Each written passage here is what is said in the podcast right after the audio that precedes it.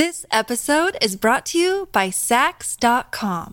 At Sax.com, it's easy to find your new vibe. Dive into the Western trend with gold cowboy boots from Stott, or go full 90s throwback with platforms from Prada. You can shop for everything on your agenda, whether it's a breezy Zimmerman dress for a garden party or a bright Chloe blazer for brunch. Find inspiration for your new vibe every day at Sax.com. This episode is brought to you by Visit Williamsburg.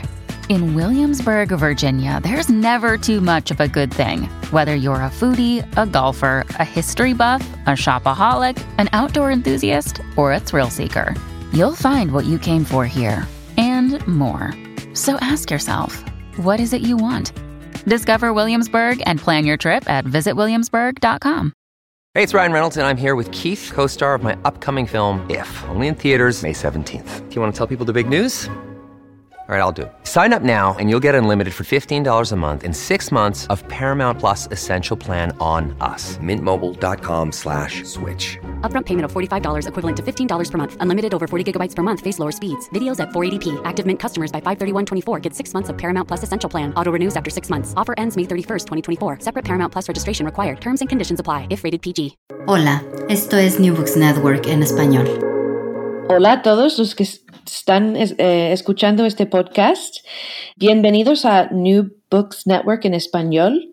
Este canal sobre la teoría crítica es un canal del New Books Network en general. Yo soy Candice Skiba y hoy tenemos el placer, el gran placer, de hablar con Irmgard Emmelheins de su libro que recién salió, eh, Toxic Loves, Impossible Futures, Feminist Living as Resistance. Así que, Irmgard, ¿quieres introducirte un poco, hablar de, de tu biografía? Gracias, Candice. Es, un honor estar aquí contigo. Muchas gracias por la invitación. Me emociona mucho tener esta conversación contigo sobre mi libro. Uh, ¿Qué te puedo contar de mí? Nací en la Ciudad de México, crecí en Puebla y me fui a hacer estudios de graduados eh, acabando la licenciatura, hice una maestría y un PhD y me, me, sirvieron como pretexto para viajar, ¿no? Y después de unos 12 años fuera de México, pasé por París, Berlín, Venecia, los territorios ocupados palestinos, Turquía, Jordania, Brasil, Guatemala. Wow. eh, regresé, regresé a México, ¿no? Y aquí soy profesora en una escuela de arte que es pública que se llama La Esmeralda y en una escuela de artes aplicadas que se llama Centro y ahí doy clases de cine documental. Ah. Uh -huh. Entonces, a, a, además de escribir, también tienes otros proyectos creativos que haces. Pues mira, tengo uno de pronto me invitan. Tengo uno que es, se llama Artists and Presidents, mm. que es de una artista eh, estadounidense que se llama Constanza Hockaday, que vive en Los Ángeles, que ella invitó a un grupo de escritores y artistas a imaginarse que son el presidente y entonces a hacer un, discurso presidencial y a hacerse un retrato como presidentes. Entonces es como mi más eh, proyecto más reciente que no tiene que ver con la escritura, ¿no? Pero con la reflexión, la autorreflexión, eh, increíble. ¿Y esto va a ser un documental o va a ser no, un ensayo fotográfico? Funciona como una página web y ahí están los retratos de los presidentes y están los discursos como un podcast. Mm. Y entonces yo hice mi, la versión del podcast en inglés y en español y colaboré con un colectivo, con una pareja de artistas que se llaman Lake Berea para hacer el retrato que fue una colaboración súper divertida. sí. Así que sí, parece que um, la colaboración te, te, te, inspira, ¿no? Sí. O sea, que te gusta colaborar. Es que, ¿sabes qué, Candace? Como que estoy, como que en, en, mi libro justo una de las críticas que hago es esta noción moderna de la individualidad y cómo eso es parte del problema. Y entonces llevo como un ratito tratando de colaborar. Eh, primero armé un grupo de escritores de mis con mis alumnos de cine y les dije, Chávez, enséñenme a escribir guiones. Mm. Y escribimos un guion que seguí puliendo con una cineasta noruega. y después esta fue una como comisión, escribí un guion eh, que más bien fue como más la investigación histórica de una personaje que es una espía rusa en México, en, el, en plena Guerra Fría. Entonces eso me dio chance de meter personajes como una guerrillera poblana, eh, Elena Garro, una Mata Hari, que es eh, de, de, la CIA, que estuvo en Miscuida en el asesinato de JFK. Ah. Súper divertido, como la historia de la izquierda en Guatemala. Entonces, eso tiene que, ser algo, espero algún día. Y eso lo hice en colaboración y también eh, he escrito un ensayo a seis manos con Ignacio Sánchez Prado y Osvaldo Zavala. Y ahorita estoy trabajando uno con Don Paley. Entonces, eso de, de hacerla, creo que es como como ir en contra de esa noción monolítica del autor, la autora, eh, y, a repensar la individualidad ¿no? y la autoría, en, estableciendo esta colaboración. Pero no es fácil. Claro. no es súper fácil, no es nada fácil. Es difícil por, por estar en diferentes lugares o por, por tener diferentes estilos de, ver las, los temas, sí, por todo, ¿no? Pues yo creo que lo, más complicado es negociar eh, eh, cómo ir construyendo los argumentos. O sea, si es una negociación y tienes que dar y tienes que pedir y es como todo un proceso, pero te digo, no es, no es fácil. Sí. Y, sí. Pero después puede resultar en algo muy, como dices, algo muy, quiero decir, redondo, ¿no? Eh, algo muy entero, que a veces el trabajo individual no tiene, ¿no? Eh, bueno, y yo creo que esto es un buen, una buena forma de transicionar a nuestra conversación al libro. Eh, ¿Nos puedes explicar un poco de cómo llegaste a poner todo, porque abordas un montón de cosas relevantes contemporáneamente, y cómo llegaste a incluir todo esto, a, querer comunicar todo esto en un libro, en una colección? Gracias. Mira, como que parte de mi escritura había estado dedicada y, yo dedicada a pensar en lo macro, ¿no? Como a cargar este peso del mundo y tratar de arreglar el mundo desde lo macro, desde el concepto de la política.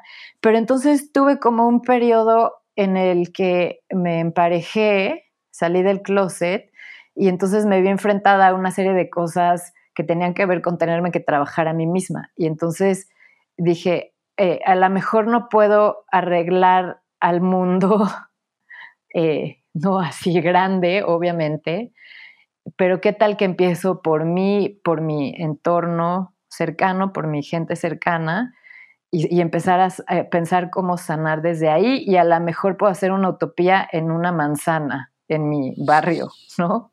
Y entonces desde ese lugar micro, eh, empecé a, armar este libro, pero también lo que era súper importante era hacer un homenaje a, las ancestras feministas y como agradecer y hacer un homenaje a ellas, porque todo esto sale con una conversación que tuve con Marta Lamas, que es una feminista mexicana que ha trabajado mucho a nivel legal y ha sido militante en los derechos de las mujeres y es una de las voces feministas más importantes.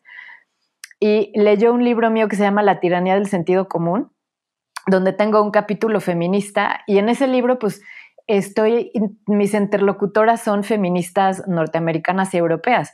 Y me dijo, te voy a jalar las orejas. Y a mí me dio tanta vergüenza Candes que no, ni siquiera la había citado. Y le dije, tienes razón. O sea, creo que tiene que ver con que soy como un producto de la globalización, ¿no? Somos. Que me tardé tiempo en regresar a lo local, ¿no? Y dije, tiene razón. Y entonces por eso empecé a incorporar como su pensamiento al mío, que fueron como influencias tempranas cuando estaba estudiando en Puebla hace 20 años, pero me hizo darme cuenta que, había que poner esto al frente y hacer un, un homenaje, ¿no? Y entonces también hay, hay, como una cosa de la academia y del mundo de las ideas, que es como esta competencia y poner tu visión por encima de alguien más y negar a alguien más. Y dije, no, hay, quiero hacer como una concatenación de homenajes y hacer lazos y, vínculos y homenajear a las mujeres que me han inspirado y, y, darle su relevancia, ¿no? Como poner a todo el mundo al frente y al mismo tiempo yo hacer como mi constelación y pensar que estoy en una, eh, como en una, eh, no sé si conoces esta pieza de Judith Chicago, que es una, una, una, dinner table donde están sentadas sus feministas favoritas, ¿no? Dije, voy a hacer algo así. Y, ponerlas en, un plano como interlocutoras y, y como engage con sus ideas para seguir haciéndolas relevantes, ¿no? Entonces, así empecé a pensar el, libro. Y otra también eh, que me impulsó, siempre como que mis alumnos son muy importantes para mí porque mm, son como un, una brújula que me guían un poco dónde ir, ¿no? Y me, siempre eh, me importa mucho lo que les interesa y cómo están entendiendo a ver el mundo y mi pensamiento se forja mucho en diálogo con ellos. Entonces, mm, de hecho, mi regreso al feminismo eh, fue por mis alumnas que me invitaron a dialogar con ellas. Y entonces como que quise incorporar eh, sus intereses también a mi pensamiento, ¿no? Por ejemplo, como... Y también señalar las, las eh, como las brechas de generaciones. Por ejemplo, las chavas que tienen ahorita 20 años, sus heroínas son las chavas que ocuparon la Comisión de los Derechos Humanos en Ciudad de México hace año y medio, mm. eh, que llevan sosteniendo la Ocupa, eh, pero no tienen programa político, no tienen postura feminista, no, no han establecido un diálogo con el gobierno, como que no tienen algo, ¿no? Y por eso muchas feministas les han dado la espalda, pero a mí me llama mucho la atención cómo simbólicamente tienen un lugar súper importante en el imaginario de las mujeres jóvenes, que es estas mujeres que fueron, atacaron, violentaron y ocuparon. Como una cosa que me parece problemática es que se, ellas se consideran a sí mismas víctimas del Estado mexicano, ¿no? Mm. Que es muy problemático, pero me parece también muy sintomático de esta generación. Entonces, es otro de los diálogos que retomo en el, en el libro, por ejemplo.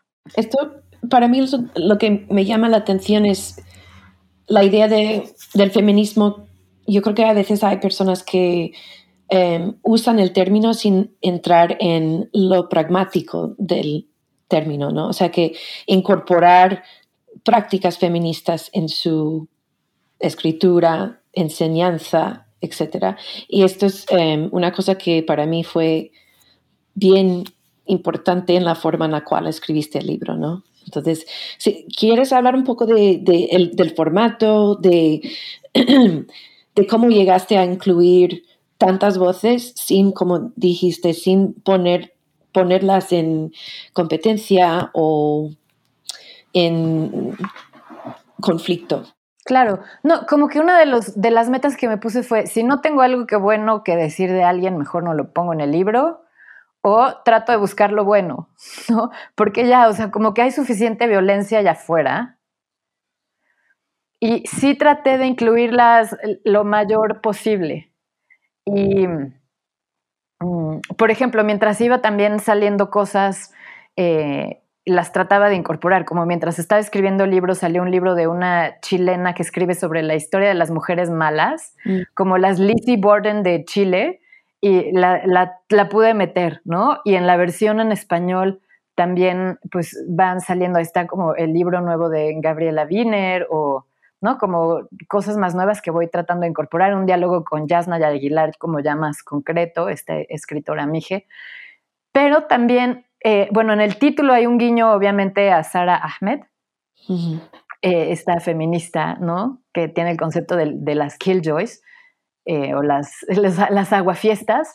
Y eh, como que mi interpretación del conocimiento situado era como partir de, de, de, mí, de mi experiencia personal de mujer, reconociéndome como sujeto atravesado por el género y construido por el género, que la verdad hasta hasta muy recientemente empecé a, querer entender y absorber porque siempre estaba como metida en diálogos de hombres. Mm. Hasta que dije, no, ya. como tengo este libro que es mi tesis de doctorado sobre Godard. Y entonces como que digo que son mis daddy issues, ¿no? Y entonces ya acabé con mis daddy issues.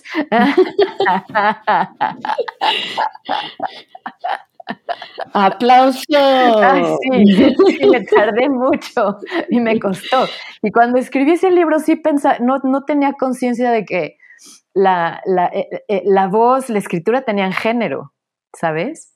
Pero entonces, ya sé, ya sé.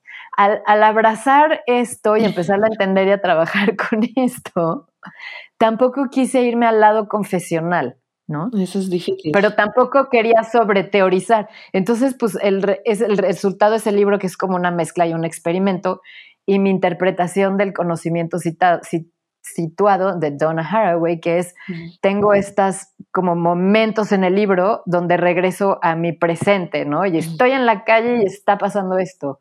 O estoy en una, en una fiesta, en una casa, en el campo y estoy viendo esto. Como que tengo esos momentos en los que me sitúo en el presente, ¿no? O, o en los que hablo, por ejemplo, de la maternidad desde experiencias que he tenido con mi hija y así. Entonces, como retomo la experiencia personal, cuidando que no sea confesional, em, ni que sea como hablar desde la herida, porque esos como temas feministas creo que hay que darles la vuelta. Em, y también teniendo mucho cuidado de no caer en el narcisismo contemporáneo también que tiene que ver con redes sociales, etc. Entonces sí eran como muchos retos. Y todo esto estaba estaba pasando por la cabeza mientras escribías? Porque se nota el resultado increíble de, todo lo que acabas de decir, pero durante el proceso de escribir tenías todo esto presente o era simplemente... Tenía todo esto presente. Sí, wow. Sí. Wow. También como que siento que hay, o sea, en el libro hay varios registros de, escritura, hay varios niveles o acercamientos de la experiencia real y el arte también es parte importante o es como una parte de un registro de la realidad y por eso también incluí estos ensayos sobre arte en el libro, ¿no? Que tienen que ver más con mi, mi, formación tradicional de historiadora del arte, crítica del arte, ah. que también como que el arte es fundamental para mi pensamiento, o sea, y, no por nada doy clases en una escuela de arte, porque sí siento que, que los artistas eh, me, me inspiran muchísimo para escribir, ¿no? Sí, Em, y también en el libro quise hacer un homenaje a las mujeres que trabajan en el arte abstracto, que es tradicionalmente un lenguaje pictórico hipercodificado por la masculinidad. Y para mí las mujeres que trabajan la abstracción son como las más valientes, las más guerreras y, bueno, eso, las quise incorporar. Estoy pensando en em, el arte que está en el libro. ¿Y cómo mm. escogiste? Porque en cierto sentido, visualmente representa muy bien para mí el enlace, ¿no? El enlace, pero también el enlace caótico, ¿no? Que no, no, no es un enlace tan organizado que, que necesita porque el pensamiento no puede ser, en mi opinión, no puede ser tan organizado, que tenemos que eh, darnos cuenta de que hay vías que a veces no están, no sé, al mismo lado de otras. Hechas. Sí. Sí, claro, claro. Y es por eso que llegaste con, a poner este, esta imagen en el libro. La imagen de la portada la, la hizo la, la, editorial. Ah, ok, sí. Y están diseñadas para, un, es como una serie, Critical Mexican Studies, y todas las portadas se conectan.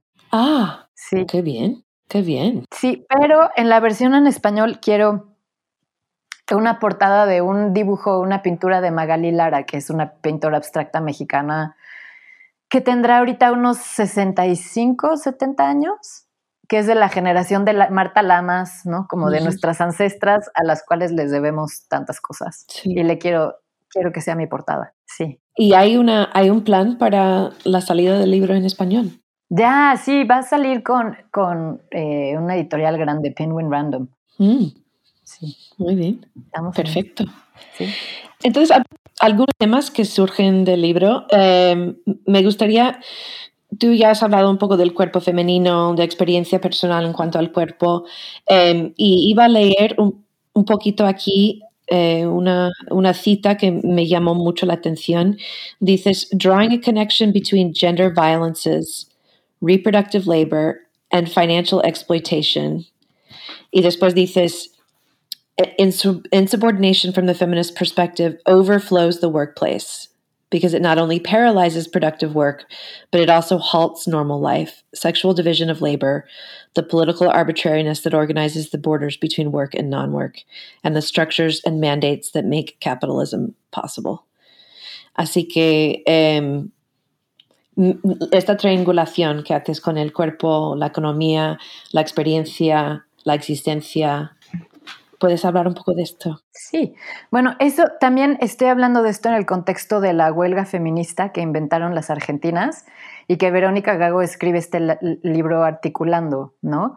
Y tiene que ver con eh, poner al centro el, trabajo reproductivo femenino y el mandato de producir que ahora tenemos las mujeres, eh, traer un salario más a la casa, etcétera, como el, sitio principal de explotación de, la economía capitalista, ¿no? Y cómo esto también está directamente relacionado con la violencia de género, porque sabemos que el trabajo reproductivo es denostado, denigrado eh, y las mujeres violentadas. Entonces, eh, la huelga feminista es súper importante porque pone, al poner al trabajo femenino eh, entre paréntesis o en suspensión, hace visibles eh, a las mujeres a través de su ausencia en el espacio público y en el espacio privado. Entonces, en México ha habido dos huelgas feministas y han tenido como mucho apoyo, gran respuesta. Incluso las corporaciones empezaron a apoyar las huelgas feministas, los bancos, todo el mundo. Y fue enorme y me parece como una herramienta que todavía tenemos mucho por explorar, que además se puede hacer a partir de este eje trabajo reproductivo, violencia de género y, explotación financiera, también podemos concatenar a la lucha feminista con la lucha por la defensa del territorio. Si consideramos que la misma violencia hacia el cuerpo femenino la estamos ejerciendo en contra de la tierra y de las poblaciones originarias, ¿no? que es la misma lógica de violencia. Eso también me interesaba explorar en el libro, como concatenar esas violencias eh, y hacer una crítica al, modernismo, ¿no? Que no es solo como la voz de un hombre blanco que se expresa a través del falo, etcétera, psicoanálisis. Lacan y todo, sí. Lacan, etcétera, sino que viene junto con el despojo colonial y la violencia de género. O entenderlo como un todo articulado eh, que eh, y, repensando también regresando a las luchas políticas, ¿no? Y pensando que las luchas políticas eh, solo o, escogían o tuvieron batallas que fueron a partir de las relaciones de clase, ¿no? La tensión de la clase trabajadora con la burguesía, eh, tomar el poder, tomar el Estado, eh, dejando de un lado, te digo, este legado colonial y cómo inclusive las luchas políticas del, siglo XX estaban ligadas a a la violencia colonial y a la violencia de género, ¿no? Por eso también retomo los testimonios de las mujeres guerrilleras eh, latinoamericanas en los años 60 y 70. Y, entonces, perdón, entender que eh, nuestros, los problemas que se están haciendo visibles hoy en día no tienen soluciones que podamos arreglar con herramientas tradicionales, sino que hay que reconfigurarlo y repensarlo todo, pero desde ese lugar, reconociendo cómo todas esas violencias están interconectadas, ¿no? Como, por ejemplo, cuando empezaron en, mi hija en la escuela a hablar de bullying, yo decía, ok, pero ese bullying está conectado con la violencia doméstica y con la violencia del despojo del territorio, etcétera. Entonces, como empezar a articular eso como un eje de lucha y también el libro es un llamado a aliades, ¿no? Mm, mm. En ese sentido. Sí. This episode is brought to you by Sax.com. At Sax.com, it's easy to find your new vibe. Dive into the Western trend with gold cowboy boots from Stott, or go full 90s throwback with platforms from Prada. You can shop for everything on your agenda, whether it's a breezy Zimmerman dress for a garden party or a bright Chloe blazer for brunch. Find inspiration for your new vibe every day at Sax.com. If you're struggling to lose weight, you've probably heard about weight loss medications like Wigovi or Zepbound, and you might be wondering if they're right for you. Meet PlushCare a leading telehealth provider with doctors who are there for you day and night to partner with you in your weight loss journey. If you qualify, they can safely prescribe you medication from the comfort of your own home. To get started, visit plushcare.com slash weight loss. That's plushcare.com slash weight loss. plushcare.com slash weight loss. Yo creo que eh, en esto eh, hay una cosa que, que, en inglés se dice um, box checking, ¿no? O sea, que proponer una teoría simplemente para, para satisfacer algunos, eh, no sé, algunas formas del un, algunas formas económicas, o sea, socioeconómicas, satisfacer los deseos de estas, no, no, sé, como jumping through hoops o box checking. Y en esto del bullying y feminismo, yo creo que es una de las cosas, me gustaría que hablaras un poco de esto, ¿no? De que lo que sugiere el libro no es simplemente una teoría, sino también es una, es una práctica, ¿no? Esta combinación de eh, pensar, pero también actuar, o sea, de, de, usar el intelecto y también el cuerpo. Y esto es como para mí eh, la esencia de, de, de, la forma en la cual escribiste el libro. Y tiene mucho poder. Uy, me encanta, pero además que antes lo que es súper interesante es que todas eh, la, las mujeres que trabajan la abstracción regresan al cuerpo como medida, como la fuente de la expresión, como, ¿no? Y entonces sí, es ese regreso al cuerpo y también a la experiencia vivida, o sea, tampoco lo estaba haciendo a propósito, no como pensar una teoría desde el cuerpo, no literalmente, sino vino de ese movimiento que te estaba explicando hace rato, que es de si empiezo a pensar en que el mundo se va a acabar y, y, me deprimo, mm.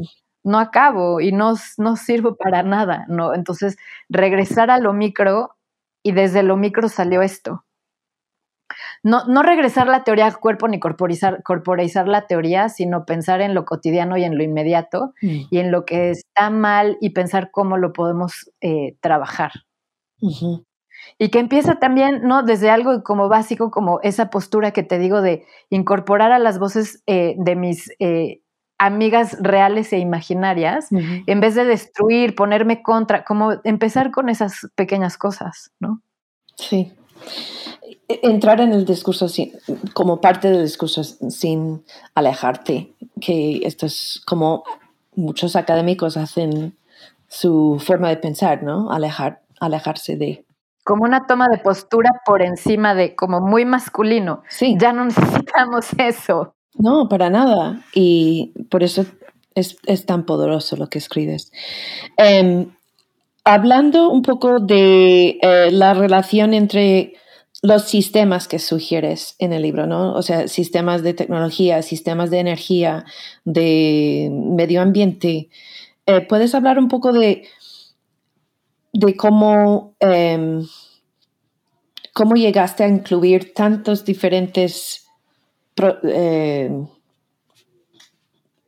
conceptos, ¿no? Conceptos de, de las cosas que están guiando nuestra vida ahora, ¿no? O sea, la relación entre ellos, que muchas personas no ven estas relaciones, ¿no? Creo que tiene que ver con, con, para bien y para mal, que mi historia tiene que ver con la dislocación, desde ser descendiente de migrantes hasta eh, ser parte de una globalización privilegiada que me, que me ha permitido eh, como ir a muchos lados por el mundo y, eso también tiene que ver con ser una eh, outsider mm. en muchos lados y eso como que da otra perspectiva, ¿no? Mm. Y la verdad lo que sí eh, me, me, me, movió, me cimbró profundamente fue haber ido a Palestina porque siendo como white o criolla en México, eh, naturalizas ciertas relaciones de poder y raciales. Y entonces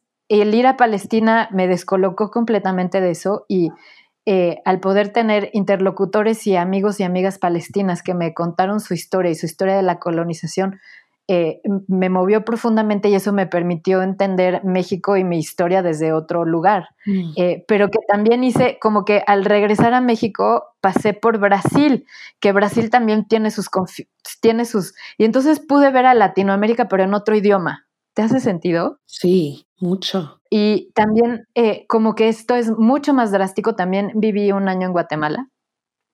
Guatemala es como Israel-Palestina, pero en América Latina. Y, y como que hay la misma densidad de población en Israel y Palestina y en Guatemala. eh, la mitad son eh, ma- indígenas mayas y la mitad son descendientes de europeos. Y bueno, ahí como el abismo es mucho más brutal que en México porque no hay mestizaje y no hay tanta modernización. Y, y pues creo que eso me, me permitió empezar a entender las cosas desde otro lugar. Mm. Sí, porque has visto estos sistemas, como dices, de diferentes eh, posiciones geográficas, pero también so- socioeconómicas y de género y todos. No, también como el ser extranjera en muchos lados y aprender otros idiomas también eh, hace que pongas a tu cultura como en otro plano y la veas a distancia, tu propia cultura. Y entonces pensé que la tarea que nos toca a nosotros, y creo que ese es uno de mis próximos libros, eh, es eh, hacer esa enajenación con, con la cultura moderna occidental. Mm. Y, y eso es como una de las cosas que ya empiezo a articular en este libro. No sé si te hace sentido eso. Enajenación. Como empezar a, Sí. como enajenar o extrañar, hacernos extraños a, como, ¿no? Eh, Como Camus. no sé, como en mi proyecto, como, no, mi proyecto de Artists in, in Presidency, ¿no? Ah, como sí. desnormalizar que usamos excusados y drenaje y que toda nuestra caca y nuestra mierda se va a los océanos, que es lo que mantiene la vida en el planeta. Pero para nosotros es normal y ni siquiera lo Sí. cuestionamos. Como enajenar esos dados de nuestra cultura, como estarnos, estar enfermos y, y ir al doctor y pagar un dineral en medicinas, Sí. ¿no?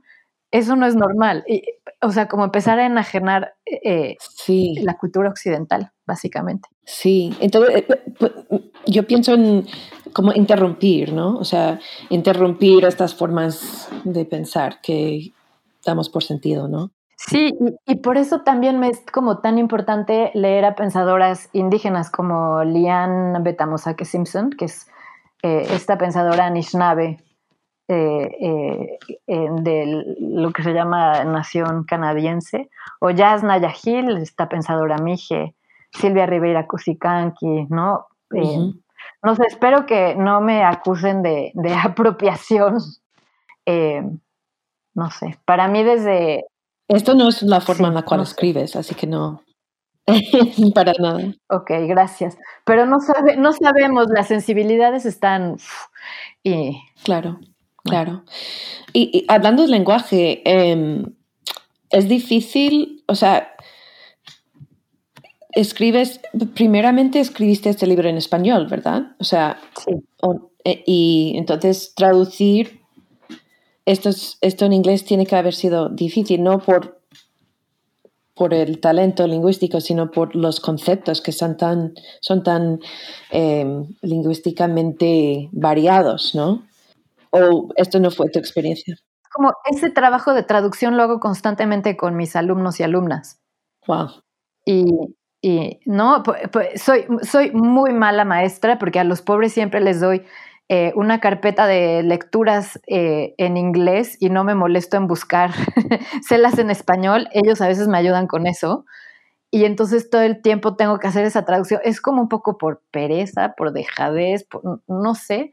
Y, y- y traducir me gusta. Eh, de hecho, tengo un, un trabajo de traductora legal de repente, wow. que he hecho casos súper interesantes y duros. Eh, y es como hacer jogging, como un ejercicio, como, no sé, como jogging intelectual, puede ser. Eh, me- sí, no sé, y lo que me, me da oportunidades de reescribir partes, repensar partes, articular mejor y, y no me molesta tanto. O sea, sí es, toma tiempo y es laborioso, pero hasta a veces lo disfruto. Estoy pensando que puede ser también una forma de repensar lo que, ha- lo que habías escrito, ¿no? O sea, que cómo se comunica en, en un idioma y en otro puede no sé, aumentar el resultado, ¿no? Puede ser. Y luego me tomo muchas licencias. Trabajo con una editora venezolana que me dice, tus anglicismos. Yo, perdón.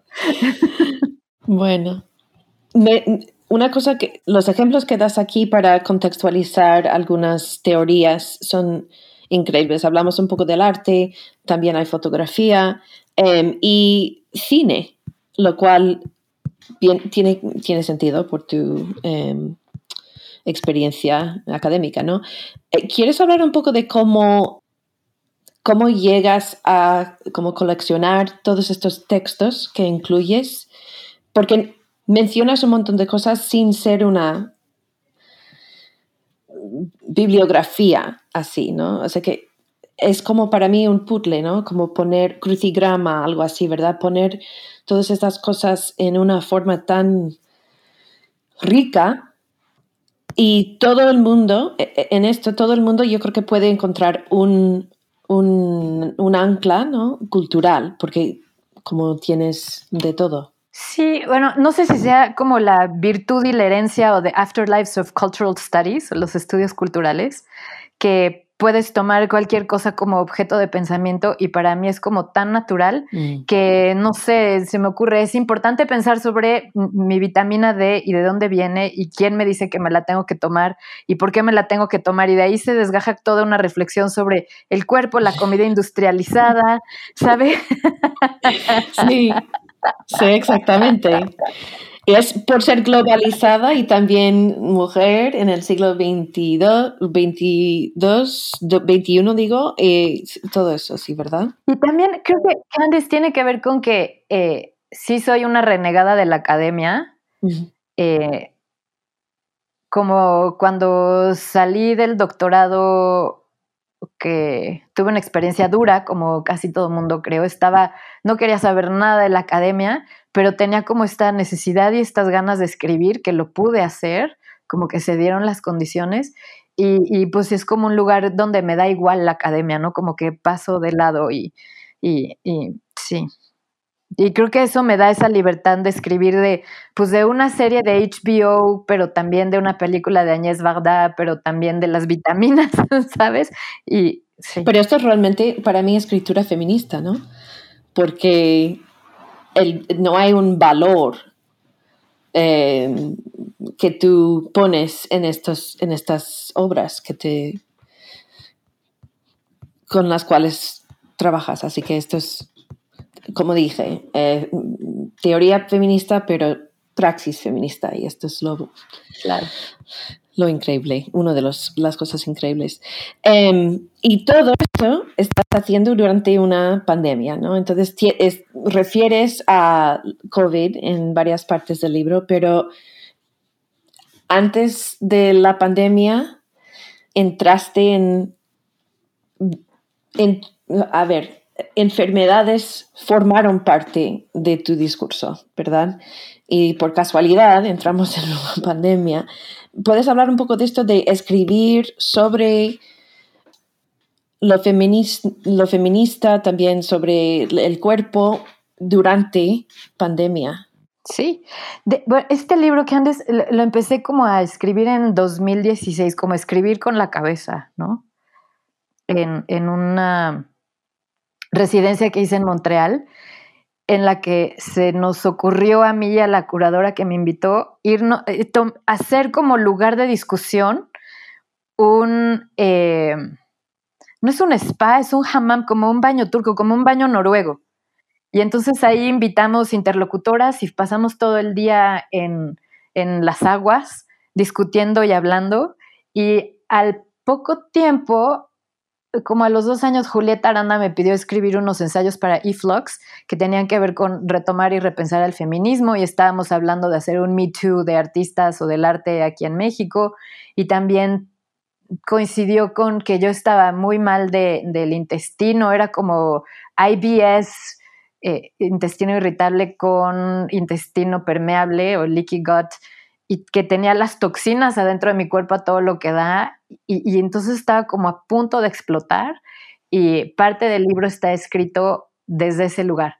Y el libro lo acabé justo antes de la pandemia y encontré editor durante la pandemia y eso me dio chance de, repensar eh, eh, algunas partes del libro en el contexto de la pandemia de COVID y que pues fue como una concatenación natural, ¿no? Porque ya de las cosas de las que está hablando en el libro, pues se relacionan directamente con las cosas que estamos viviendo en la pandemia, como la alienación, las nuevas formas de alienación por redes sociales, la polarización, como el miedo general de todos, la enfermedad en los, vivir con enfermedad y dolor en los cuerpos y las industrias que tratan de paliar esos dolores, etcétera, ¿no?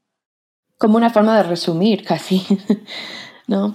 porque se ve como una, una exageración de lo que ya habías propuesto, ¿no? Eh, vivir durante una pandemia. Em, y otra cosa que yo creo que es importante reconocer que hablas de la dificultad y también lo peligroso que es escribir para algunas personas, por ejemplo, en México, periodistas, etcétera, sobre lo que está pasando políticamente y em, reconozco que esto es un problema muy grande para todo el mundo, pero en México es a tope, ¿no? Entonces mi pregunta es, ¿para ti también es difícil? Es una pregunta. Em, ¿Hay cierta, cierto conflicto para ti en escribir mientras estás en el país, sobre el país? Mm, mira, ahí la que toma más riesgos y ya la pusieron en la lista de los no amigos del presidente los miércoles, que el presidente tiene una sección especial en su programa eh, de, YouTube o en su eh, Daily Morning Address en su mañanera.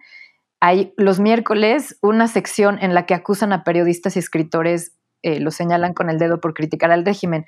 Y ahí ya pusieron a mi gran amiga y admirada y a quien dedico este libro, a una de las personas que dedico este libro es Don Paley, una periodista que es fearless y increíble y brillante.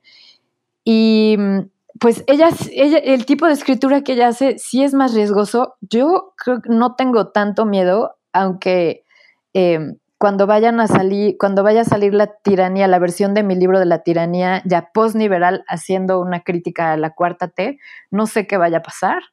Mm. Eh, ahorita no tengo miedo, pero sí a una periodista la acaban de matar en Tijuana el año pasado, ¿no? Sí. Eh, no sé, están pasando cosas muy raras como periodistas muy críticos al régimen ya están publicando notas positivas, eh, a un periodista un poco cercano eh, lo está atacando Hacienda, la oficina de los impuestos, le están haciendo una auditoría exhaustiva hasta a sus abogados.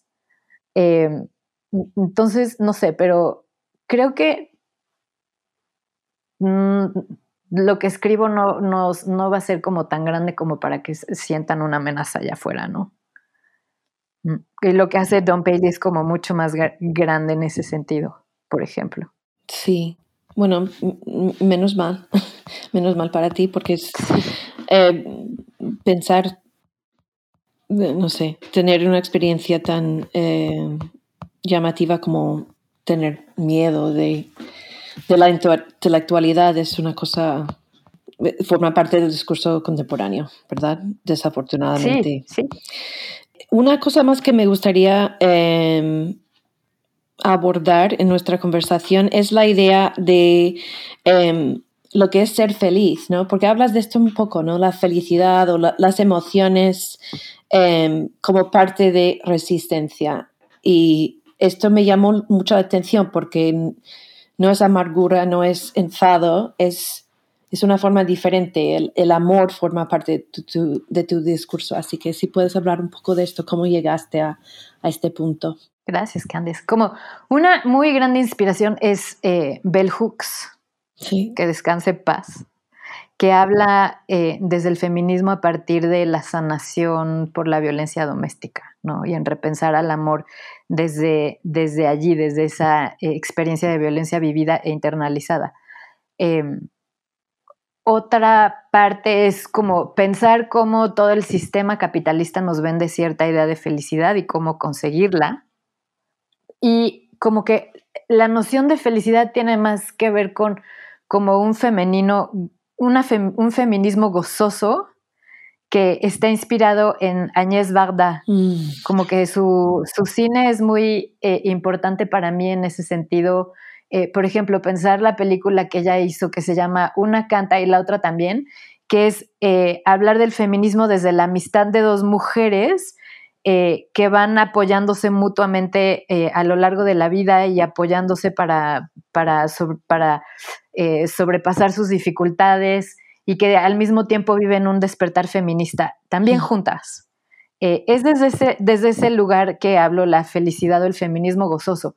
No porque esté denostando a las killjoys o a las feministas emputadas, sino porque quiero eh, eh, un lugar más allá del imputamiento. Yo también estoy muy enojada y muy imputada y que antes si tuviéramos 20 años estaríamos en la calle rompiendo cosas con una capucha, Sí, este, sí.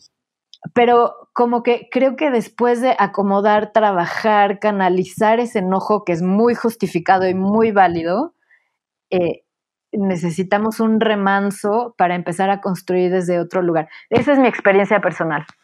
Y se, nota mucho en, como te he dicho, la relación emocional que, tengo con el libro ahora tiene que ver con mi reacción emocional, ¿no? Que ha sido muy bonito, muy variado y em, es como un, no sé, una, un catarsis. Y yo creo que es, es lo que explicas es, es un catarsis, ¿no? O sea, no es eh, teleológica, pero es, un, es algo, em, una forma de reconocer dónde estamos, por qué estamos aquí, qué podemos hacer para cambiar lo que está pasando, reconocer más lo que está pasando en el mundo.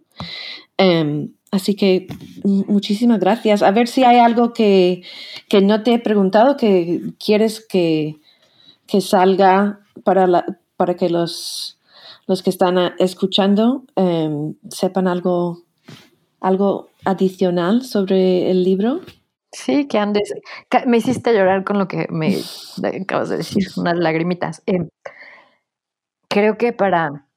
O sea, lo que yo he aprendido es em, que para estar a la altura de los tiempos no necesitamos un plan para ir a destruir o a cambiar al mundo, sino estar en nuestro cuerpo, estar sanas y, cultivar eh, los lazos eh, que nos hacen fuertes, que es con, con, gente afín, gente que nos apoya y también como sanar lo roto, encontrar formas de sanar lo roto y así vamos a estar a la altura de los tiempos que antes, creo.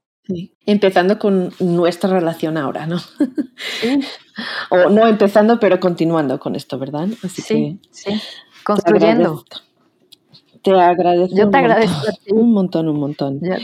Em, bueno, entonces yo creo que esto va a ser como el final de nuestra entrevista, pero no el final de nuestras conversaciones. Em, muchísimas gracias otra vez y espero Em, esta, esta entrevista se va a hacer en inglés también, entonces podemos esperar para poner esto en el New Books Network en inglés. Así que muchas gracias. Genial. Gracias a ti. Gracias por escuchar New Books Network en español.